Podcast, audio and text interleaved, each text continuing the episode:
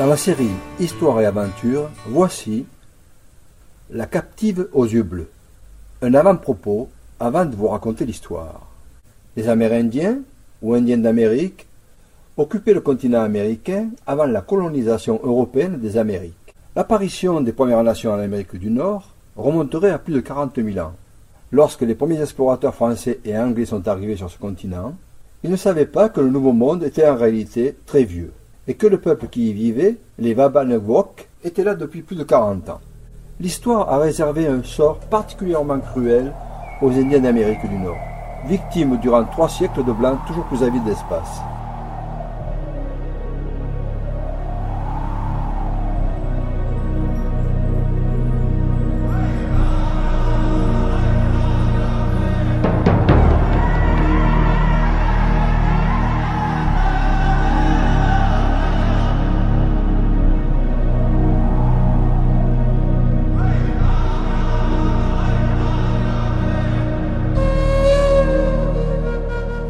La série Histoire et aventure, voici La captive aux yeux bleus.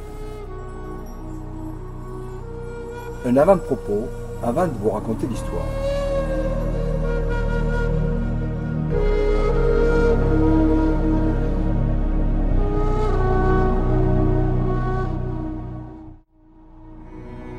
Les Amérindiens, ou Indiens d'Amérique, occupaient le continent américain avant la colonisation européenne des Amériques. L'apparition des Premières Nations en Amérique du Nord remonterait à plus de 40 000 ans. Lorsque les premiers explorateurs français et anglais sont arrivés sur ce continent, ils ne savaient pas que le Nouveau Monde était en réalité très vieux, et que le peuple qui y vivait, les Wabanewok, était là depuis plus de 40 ans. L'histoire a réservé un sort particulièrement cruel aux Indiens d'Amérique du Nord, victimes durant trois siècles de blancs toujours plus avides d'espace.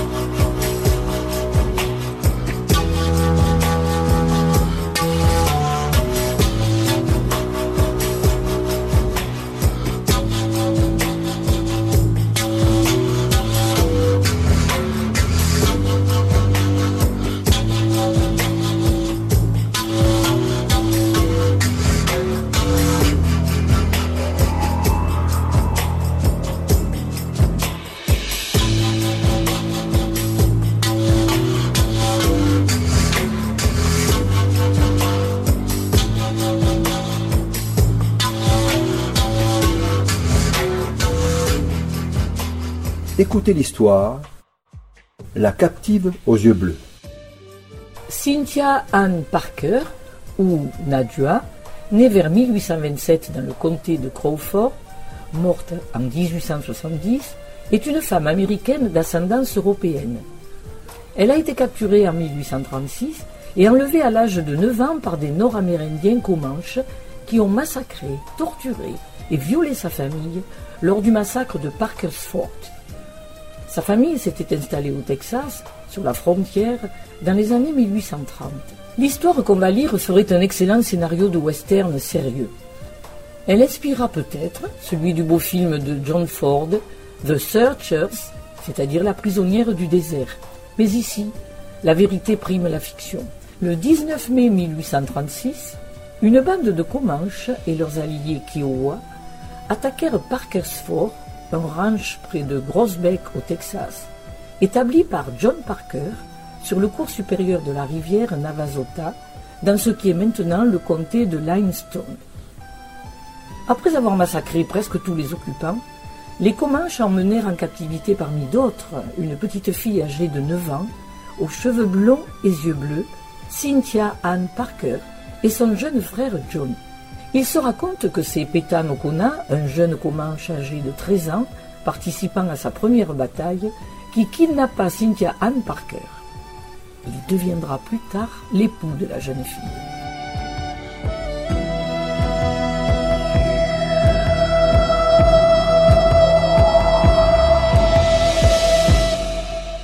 Les deux enfants furent recueillis par une sous-tribu comanche, les Coadas comanches, vivant sur les Stecked Plains, c'est-à-dire les plaines désertiques de l'ouest du Texas. En 1840, un groupe de Blancs, y compris les fonctionnaires fédéraux P. Haim Butler et M. G. Lewis, rencontrèrent Cynthia Ann dans un camp installé en bordure de la rivière Washita. L'un des visiteurs crut reconnaître Cynthia dans la petite fille de treize ans qu'il aperçut. L'ayant interrogée, elle ne répondit pas.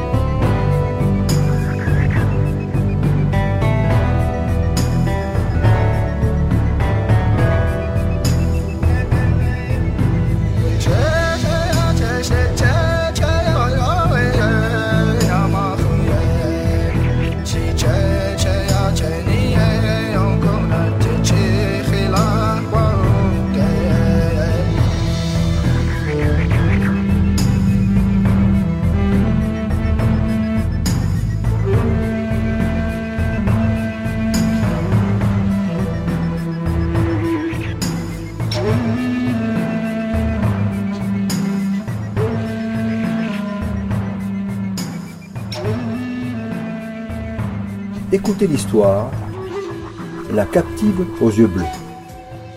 Plus tard, un article de journal en date du 29 avril 1846 relata une rencontre du colonel Leonard G. Williams chargé contre rançon de récupérer Cynthia qui campait avec les Comanches sur la Canadian River. Malgré l'offre de Williams, les anciens de la tribu refusèrent de la libérer. Cynthia Anne, appelée Nota par les Comanches, épousa selon le rituel de la tribu un des jeunes guerriers, certainement le plus réputé, Petanokona, futur chef des Coada. Ils eurent deux fils, Koana, signification odeur ou parfum, et Pekos, qui signifie arachide, et une petite fille, Topsana, ou fleur de prairie.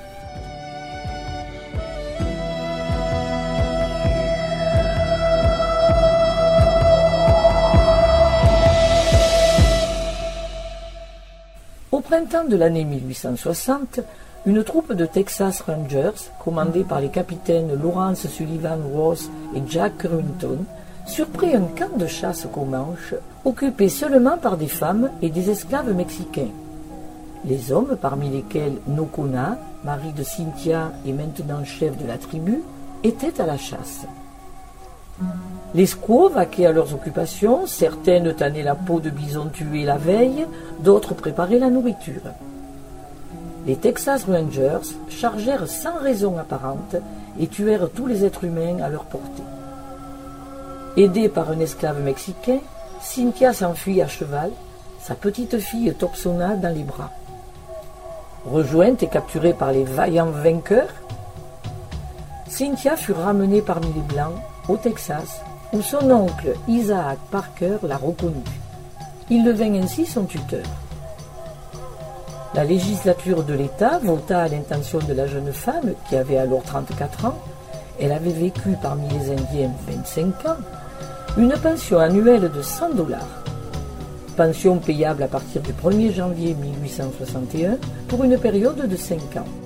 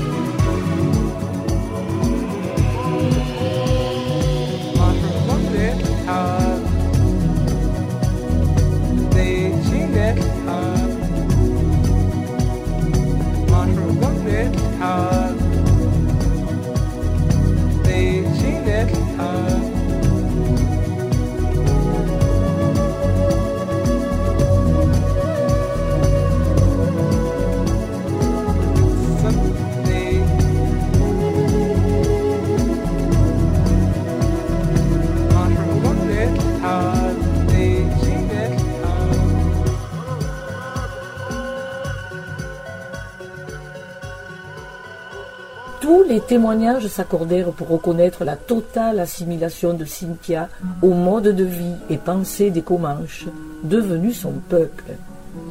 Elle aima profondément son mari, avec qui elle eut plusieurs enfants, dont Cana, qui sera comme son père un grand chef Comanche. Cynthia ne s'habitua jamais à la vie des Blancs dont elle est devenue captive, regrettant avec une nostalgie qui la rongeait son tipi et sa tribu. Par trois fois, elle tenta de s'évader, mais hélas sans succès.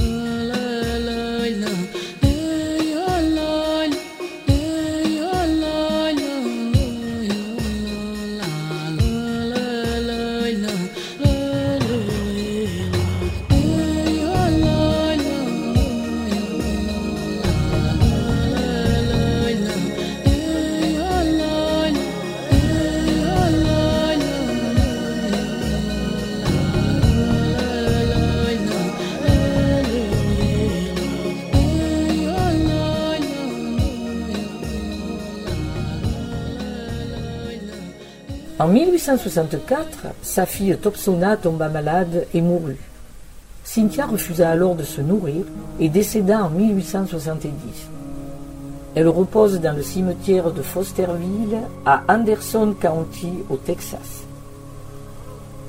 En décembre 1910, son fils Cana, depuis longtemps citoyen américain, ramena le reste à Lawton en Oklahoma où ils furent inhumés. Il alla reposer à leur côté le 21 février 1911. Il avait 64 ans.